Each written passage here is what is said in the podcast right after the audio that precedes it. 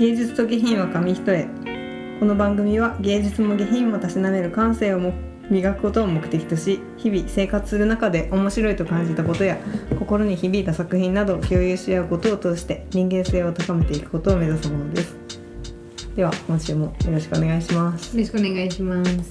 ちょっと久しぶりになりましたが。そうですね。はい。長野のに行ってたんであそうそう。長野のあのもう一つのポッドキャストは撮ったんですけど。あそうちょっと更新しますね。あと結構ねストックあそうそこはねそうちょっと溜め込んじゃったのがあるんでそれを早めに更新しよう。確かにめっちゃ久しぶりなの1ヶ月ぶりぐらいにそうなんだよね、うなんだかんだそうもう全然やり方をどうやってやるというかねそうまとめ方を思い出せなくて。ああそうだね。いつもならね毎週やってるとさもそうそうそうなんかうなんか別に、うん。あのまとめようと思わなくても、うんなんとなくもうささっとまとめられるんだけどちょっと時間とね。ね忘れちゃうんだよねあとあめっちゃいい本だと思ったんだけど今日久しぶりにまとめようとしたらもう完全に忘れて。そう忘れちゃうんだよねやすぐ忘れちゃうなと思って、やっぱコンスタントにやるのが一番ねそうだね。成長する、うん。お願いします。はい、今日はですね「センスは知識から始まる」っていう水野学さんの本を紹介したいと思います、まあ、結構売れてる本でもあるので見たことある人は多いのかなと思いますがこの本を読むきっかけとしてはまあなんか自分に対してなんかすごいセンスがないなっていう特にデザイン系に関してセンスがないなと思ってた時期にこう目にした本。でなんかこうセンスというセンスは知識から始まるっていうなんかもう題名がちょっと勇気がもらえるというか、うん確かに。なんかセンスっていうものに対してこう捉え方変わりそうだなって思って読んでみたいなと思ってたんだけどなんか思いつつずっと3年近く放置していっあそんな結た構前にそうこれ2014年ぐらいの本で、へえー、そう前の会社にいた時にすごい読みたいと思ってたけど、うん。でもずっと本当に転職してからも読みたい読みたいと思いつつうん。なかなか買ってなかったんだけど。いいよね。なんかそういう積んどくをさあそうそうそう。今必要になって読んだら。そうそうそう本当に。うん。でじゃあ何がきっかけで読むことになったかっていうと今ちょうど会社での仕事とかでまあなんか社内法じゃないんだけど結構そういうポスターとかを作る機会が多くて。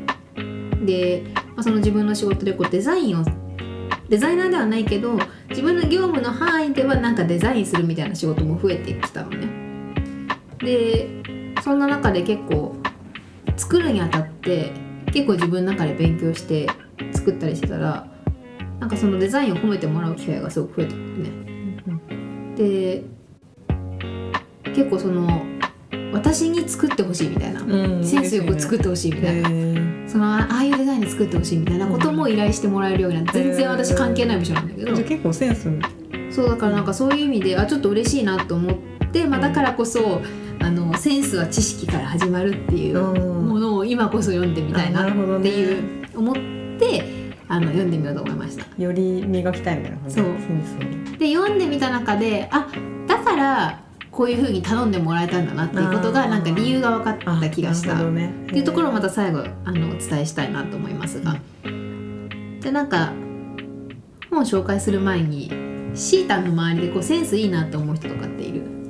あー。なんか別に何でもファッションでもいいし、うん。運動神経とかでもいいし、うん。仕事のセンスとかでも何でもいいんだけど。あーでもそうだね。なんかす結構仕事で言うと文章とか。うん。で私結構文章が好きでまあ、自分も上手くなりたいと思うし、だからこそやっぱりそういう視点で結構人の文章、うん。メールとかですね、うんうん見ちゃうけど、うん。そこがやっぱねこうなんか足りなすぎずう、ん。でも言い過ぎずっていうか、不要なことは書かないみたいな、うん。そこの、うん、結構会社とかではこの人のそのメールとか、すごいななんかちょうどいいなとか資料とかもそういうのはあるね。あるね。いいね。あと会話のセンスいい人いい人さんもいるよね。ね。上手な人上手だなって思うよね。なんかこう飲み会の場を盛り上げるセンスがある人もね。うん。あるよね。そうだよね。でまあ結構皆さんの周りにもセンスいいなって思う人がいると思うんですけどこの本読むまではなんかセンスってもう才能とかもうその人の感性だと思ってたんだけど、まあ、あの題名の通り、まあ、センスは知識であると。うん。確かにセンスって聞くとね、うん。才能な感じがしちゃうよね。でまあ知識であるということなんだけど、まあ、詳しくそこをそこを紹介していきたいと思います。でまずそもそもセンスとは何なのかっていうところで言うと数値化できない事象を最適化することであるっていうふうにこの水野さんは言ってます。うん。このポッドキャストが上がる頃には多分前のポッドキャストが私の上がってると思うんだけど前の本は数値化の鬼っていうね、うん。あの数値化が全てだっていううん。本を読んでたので、そうだね。ちょっと真逆の話ではあるんだけど、まあ、数値化できない事象を最適化することっていうのがセンス。じゃあセンスがいい悪いとかって言うけどセンスの良さって何なのかっていうと数値化できない事象の良し悪しを判断して最適化する能力、まあ、ちょっとここ難しいなと思うんだけどまあ、数値で測れないからこそセンスってすごくこう分かりにくいだけど確実にあのセンスのいい悪いっていうものは存在していてあ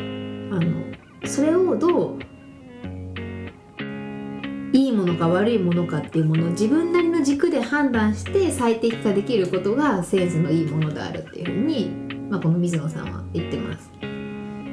でこの後の紹介の中でまあ、じゃあどうやってそれをこう磨いていけばいいのかってところとかも紹介していこうと思うんだけどでまず必要なのは普通を知ることだって言ってるのね。であのなんでかっていうと普通こそが普通を知ってることこそがセンスのいい悪いっていうものを測ることができる唯一の道具っていうふうに言っていてでなんでかっていうと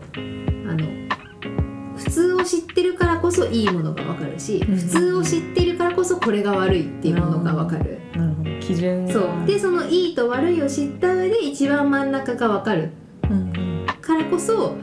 あの物の良し悪しがわかる。うん。だからセンスが良くなりたいならまずは普通を知ることが必要だっていうふうに言ってます。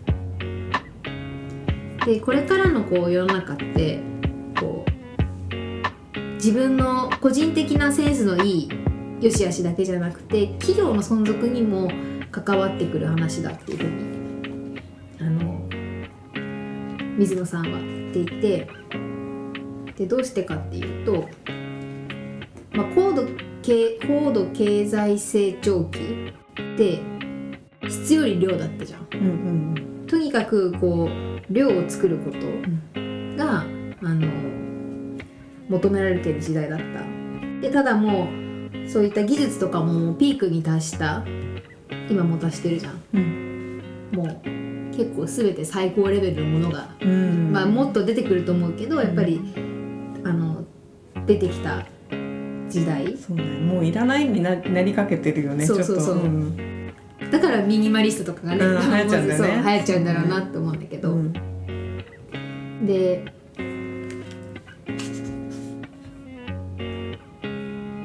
例えばこの話をこう企業の存続もセンスの良し悪しが関わってくるって話でなんかすごくあこれ面白いなって話をこの水野さんがしていたんだけど、まあ、センスは数値化できないことを最適化することで、まあ、誰にでも持ってる備わってるものだよって言っていてで例えば仮にセンスが水だとしてこう誰もがもともと水を持ってるとする。である人はその時その時に最適な水の出し方を考えて表現する力がある。で例えば夏の暑い日にはこうキリリと冷やしてレモンを垂らした水を出し冬には体の芯から温まるようなその水を使ってお茶を入れるとか、うん。すごい想像できるね。そうそうそう。ん。でだけどある人は水の出し方とかは全く考えずに同じように暑い夏の日とか冬寒い冬の日とか関係なくある水を出すだけ。うん。だけどやっぱりセンスのいい人って前者の人。うん。ちゃんとこう気候とか状態とか相手とかによってうん。同じおみんなが持ってる水でも出し方を変えられるのがセンスのいい人で悪い人悪い人は何も考えずにただ365日同じ水を出すだけ。でやっぱこういうふうに比べていくとあのどちらの人が求められるかって、うんまあ明白だよね、うん。だから今後今までだったら高度経済成長期だったらとにかく水を出せば多分うん。良かった時代だけど、うん。今はもう水っていうものは誰もしもが持ってるものだからこそ、うん。そこに自分なりのセンスが問われる時代になってる、うん。面白いなと思って。確かに。さっきの,、あのスタバの話をすごい思い出した。あ スタバ結構やっぱあの出始めというか、うん。流行り出した時って、やっぱりそのカフェにねなんか、そんなにそのチェーンのカフェで接客というかホスピタリティを求められてなかった時には、うん。やっぱりその積極的に店員さんが話してくれるっていうのが、ちょっとそのそうだね。日常の中にうん。こうやっぱりテーマパッカンっていうか、うんそう嬉しいのがあったけど、うん。やっぱそれが今もう結構当たり前になってきて、正直こっちはもうちょっと疲れてる部分があるとこにねなんかその無理に話しかけられちゃうと進化してないよね正直そうやっぱりねねこっちも話したい人には話してくれたらいいけど、やっぱりこっちがねそんなにあの話したくない時に無理に言われるとちょっと疲れちゃうとかね、そうだね。それはあるかも。それもセンスなんだろうね。あこの人には話した方がいいなとかうん。この人には話さない方がいいなとかっていうのが。タイミングとかもね。いや今ちょっと話したくないかなとか、うん。やっぱでも測るの難しいけど、うん。それをやっぱ見極められるようになるのは、やっぱ重要だよねうだね。のスキル。さっきもその私がスタバ行った時にこう商品に迷ってたんですけどやっぱスタバの店員さんって結構話しかけようみたいなところが、多分なんですかねこうマインドとして、うん、あと大学生とかだからね、自分が大学生の頃を思い出しても、うん。とにかく話さなきゃって思うともうなんか何でもいいから話さなきゃになっちゃう。多分そういうまあ教えもあるんだろうけど、で結構私はあのあんまり今日は話さなくていいやぐらいの気分だったんだけど、で結構多分それも「なんか迷ってます?」って聞かれて「あーまあそうですね」ぐらいだったんだけど「えいつもどんなもの頼むんですか?」みたいな「あいつもはそうですね。カフェラテですかね」みたいな「美味しいですよね」とかなんかこう、もううんなんかとにかくこう私は会話を続けない感じでこう返すんだけどとにかくこうやっぱ話しかけてくるっていうのも確かにそれも一つの会話のセンスとかうん。接客のセンスなのかなっていう、そうだよね、まあ、ありがたいんだけどね。まあそうごめんね。ごめんなさい。すいません。ちょっと熱くてそんな気分じゃないです。優しさわかるんですけどっていうね、まあ、確かにそうあるねセンスね、うんで、まあ、なのでこう今後はそういったセンスがすごく問われる時代になるっていうところでで、まあ、この水野さんが言ってるのは、まあ、センスって生まれ持った才能でもその人の感覚でもなくて知識の集積であるっていうのが水野さんが考えるセンスというもの。で、まあ、要するにセンスっていうのは別に生まれ持った才能でもないから、まあ、その人の研鑽によって誰にでも手に入れられる能力だよってことを言ってて、まあ、その例であ確かにそうだなってすごく分かりやすかったのがあの、まあ、センスとは知識の集積であるっていうことで例えば文章を書くことをイメージしてみましょうっていうところであいうえをあいうえおしか知らない人間と50音全てを知っている人間とではどっちが分かりやすい文章を書けるでしょうか？っていう話をしていて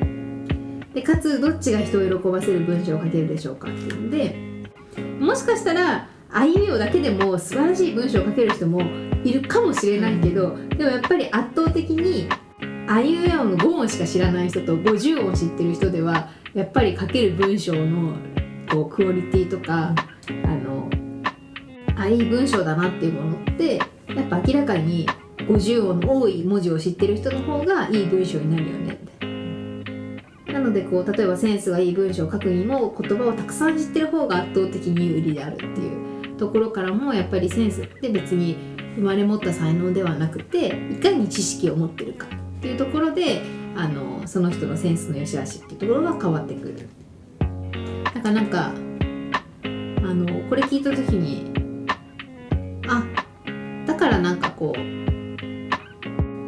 センスのいい人って自分が思い浮かべた時に例えばなんかインテリアですごくセンスいいなっていう人とかって知り合いでいるんだけどこう勉強しようとしてるわけではなくもの好きだからものすごいなんか雑誌も読むしインテリアショップも行くしインテリアに関する知識がすごい豊富なうのね、ん。だからいいも悪いも、まあ、普通もさっきの話で言うと普通も知ってるからこそ自分に合ったインテリアをその人が作り上げてるからうん。センスいいなって感じるんだろそううだよね。確かに。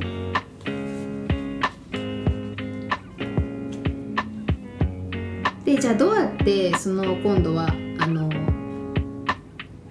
まあ、センスは知識であるというところで知識を増やしていけるかっていう話をしていきたいと思う。んですがまずはですねあの3つあるっていうふうに水野さんは言っていてまず1つ目が王道から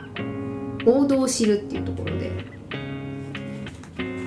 効率よく知識を増やす3つのコツのまず1つ目が王道から解いていく。で王道っていうのはこう定番のものとかロングセラー商品。例えばあのニューバランスの靴とかもさ、うん。スニーカーもさずっともう昔から定番のシリーズあるじゃん一番有名な、ああいうものとかあとなんかジーンズで言うならリーバイス501っていうものらしいんだけど、なんかそういう何十年もずっと多くの人から愛されている定番のものっていうものは必ずその製品らしいあのらしさみたいなものが必ず含まれているからでその王道に至るまでのあの王道か王道っていうものを確立するまでいろんなことがこう改良されて洗練されてそのものらしさになってるからまずはそのものの王道を知るっていうことが一つ目。で二つ目が今度は逆に今流行してるものを知る。で流行ってすごい一過性のものでもだからこそ今何が流行ってるかっていうものを知ることで知識の幅を広げられる。でその流行を知るために手っ取り早いのは、まあ、雑誌を読むこと。でこう女性誌例えば女性だったら女女性誌だけじゃなくて男性誌とかライフスタイル誌とかなんかこう一見自分には関係なさそうなものにもちょっと目を通して流行を知っておくっていうのもまず一つ知識を増やすために。で最後3つ目がこう王道のものとか流行のものを知った上でその中に共通項とか一定のルールがないかを考えてみるっていうところでこう知識を集めるというよりも分析したり解釈解釈したりすることで自分なりの知識に生成するっていうプロセスだって言ってるのね。でこれもすごく分かりやすい例が書かれてたんだけどこの水野さんがなんかショップのインテリアデザインも手掛けてるみたいででショップのインテリアデザインを手掛けるにあたってこういろいろ勉強をしたみたいなのね。でまずはあの多くの人が行くいわゆる一般的なインテリアショップに通う。で次に流行のお店に行ってみる。で最後に王道と流行以外にもいろんなお店を注意して見てみる中で共通項は何だろうっていうところを見つけてみた。でこの水野さんが見つけたこう例えば入りやすいお店っていうものにもあの共通するルールがあって床が暗いっていうのと入り口が高すぎない。で例えば雑貨店の場合だったらお客さんとの距離があえて近くてごちゃごちゃしてるくらいの方が来客が多いとか。なんかそのものによって共通項って変わってくるみたいなんだけどこういった共通項とか一定のルールがないかっていうのを考えてみる中であの自分の知識って定着してくるよってことを言ってました。でなんかセンスって聞くと一番私はなんかこうデザインを思い浮かべるんだけどデザインをこうにおいてセンスを発揮するにはどうするかっていうことでなんかデザインって一番こう難しいのかなと思ったんだけどこれでいいんだと思ったのがこれも同じくデザインに関する関する知識を持っておくだけでデザインってかなりこうクオリティがアップするって言っていてでその知っておくべき知識っていうのが4つあってデザインにおいては色と文字とあと写真と絵と形状っていうこの4つにデザインの構成って分けられてるからかそれぞれについての知識を知っておくだけでデザインって圧倒的に良くなるよっていうので。例えば1個目の色だとするとこう同系色なのか補色色補色っていう色なのかっていう色の組み合わせを知っておくだけでもあの変わるっていうのを話していて。例えば服も色の組み合わせ次第ではこの人おしゃれだなって組み合わせちゃうんだってダサくなったりとかするじゃん。色はそうだよね。でこれすごいわかるなと思ったのがあの私もなんかこうポスターとか作る時に色のトーンを合わせることだけはなんか勉強したのうね、ん。あの最初はなんか色の組み合わせわかんないからまずは3色しか使わないっていうのと、うん。あとネットで結構色の組み合わせを作ってくれるサイトがあって、うんあるよね。そうでそれで今月のテーマみたいなものを自分の中で決めてそれに合った3色の色だけを使ってたら、うん。そしたらすごいいろんな人に、なんかすごいセンスいいポスターだねって言われるようになったのね。でちょっと見にくいなっていうポスターって色がめっちゃ疲れてごちゃごちゃしたりする。うん。だからこう見にくいや例えばパワーポイントとかも、もう色のトーンを合わせるだけで全然見やすくなったりするなっていうのを最近なんか仕事しながら感じてて。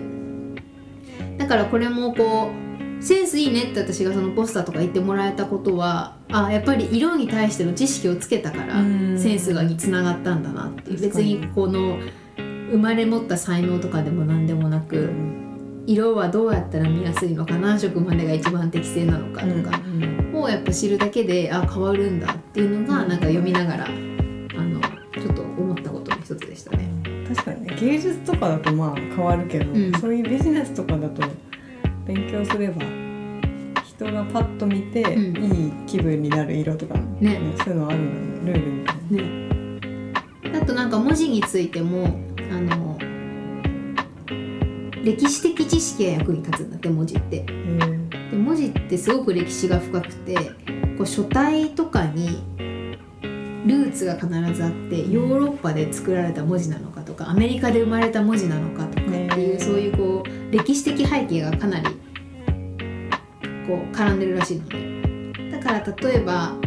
商品チョコレートのパッケージに対する文字もあの例えばそのチョコレートのカカオ豆はどこ産地かに合わせてそのチョコレートの書体を選んだりとか、へーそこまでしてそうなんかやっぱそういう風にやっていくとあの洗練されたなんかこうものになるし、うん。ちゃんと統一性があるっていう。へー。だから例えば書かれてたのがイタリアの国を代表する航空会社の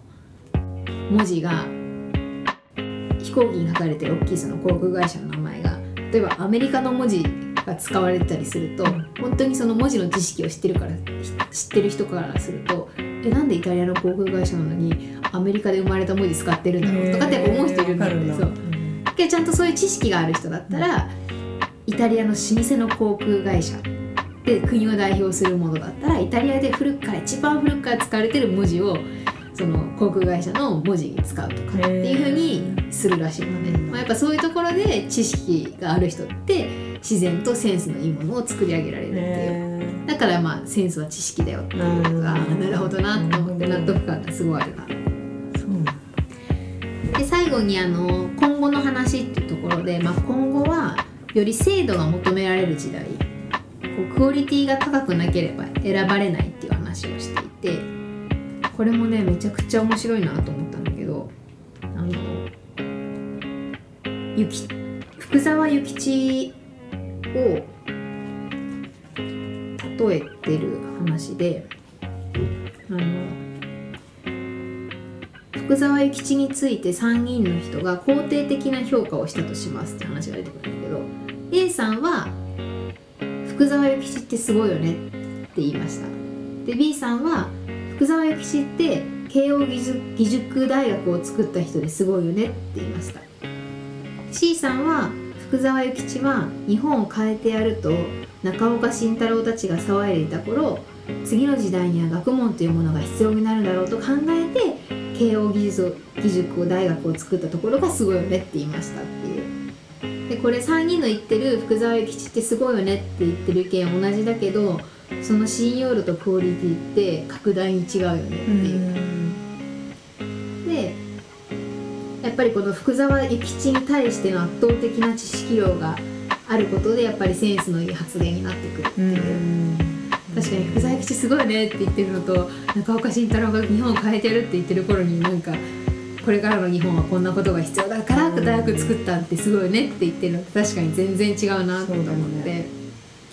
でまあやっぱりそのためにはこう自分の得意分野とかでもいいけど、まあ、何かしらのこう幅広い知識と特化した知識って必要になってくるんだろうなっていう。だからなんかこのほんの少しの差がやっぱり今後の時代はもう質より量じゃない時代だからこそどれだけ一つのものをクリクオリ高く作れるかっていうところが、まあ、問われてくる時代だよっていう。だからなんかこう最初はこの本を見ながらデザインの話なのかなと思ったんだけど全てのビジネスを行う上でも必要な考え方だったなっていう。で私転職する前の会社でのパワーポイントってまあひどかったのね、センスのかけらもなかったの、今みんなさっき見直してみて見返してみたんだけど、うん、よくこれで出してたなっていうのすごいクオリティだったんだけど、今の会社は結構そういったパワーポイント同じチーム元チームにいた人でものすごいこうセンスのいいスライド資料を作る人がいたのね。でやっぱりそれ見てると仕事できるなできないなとかも関係なく、うんやっぱり見るだけであ今日何を伝えたいんだっていうものが伝わ伝わってくるのね。うん、であのやっぱテーマとかこう伝えたいことが一貫してるしあこれがこうやっぱ仕事がの質が高いってこういうことなんだなってすごく感じて、うん、なんかこうスライドの勉いいスライド見やすいスライドとか勉強するにあたってやっぱ知識ついてくるとそれを周りからも頼ってもらえたりとかするっていうのがまあなんか今後の社会人としてやっていく上で求められることなのかなってことをすごく本を読みながら感じた次第ですね。うん。なるほどね。センスね。だからなんか前向きになったその生まれ持ったものの才能じゃないん。だなってセンスないって言ってる人は勉強してませんって言ってるのもんだよっていうこと言ってて。そうだよね、うん、確かにね。引き出しがいっぱいあればね、うん、やっぱりそこから自分も何か出てくるもんね、うん、多分。ま、真似るから始まってあそうだね。そこにやっぱね自分がいいって感じるのが大事だよね、うんうん、これが私は好きだなって思ったらそ,、こを大事にして。なんか私も思うなんかその服が最近ダサいなとかって思う時、うん、思ってた時ってやっぱりなんかその雑誌とかを全然見てなかったりすると、うんうん、やっぱりその色の組み合わせとかもそうだし形とかも、うん変なの選んじゃうというかアルパカアルパカ大学生の時やばかったね。あんま雑誌とか確かに大学生の時は見てなかったね。そう今はアルパカの服が思い浮かべちゃってね。私大学生の時アルパカそうだ、ね、アルパカのセーターみたいな。セーターにアルパカがいっぱい乗ってる。セーター着てて。それが私はもうねねあれは雑誌には載ってない。原宿のちっちゃい妹になんて言われたんだっけ？あれリコピンなんかえでも妹こそ結構トマト柄の服とか魚柄の服 なんか古着がすごい好きだから独特な服着てだから、まあ妹は何も言えないとか別に 面白いな。やっぱでもねそう雑誌見るのは結構、うん、あのおしゃれになるっていうか、うん、間違いないそうだ、ね、選ぶものを普通を知るっていう意味でさっきも言ったよね。そうらダサくないんだなっていう、その最低限のレベルとを知るっていうのは大事だよね。そうなんだよね。そう上がピチッとして下がダボっとしてる、うんうんうのダボっとダボっとが来ちゃうとそうそうだね。ね面白いよね。し知ると面白いよね。うんだからなんかちゃんとこうなんでこの書体にしたのとかってい、いちいち言ったら面倒くさいに言うんだけど、うん、それぐらい言えるぐらいの知識をつけたいうん、そうだよね。言わなくても分かってるだけだよね、やっぱ全然違うもんね、はい、以上でございます。いい本でした。ぜひ読んでみてください。お送りしてきました。芸術と下品は紙一重。そろそろお別れのお時間です。この番組では皆様からのメールを募集しています。私たちに聞きたいことやってほしいことおすすめの作品番組の感想など何でも OK ですメールアドレスはゲーゲヒドット .nksk.gmail.com です。Google フォームからもお待ちしております。本日もお聴きいただきありがとうございました。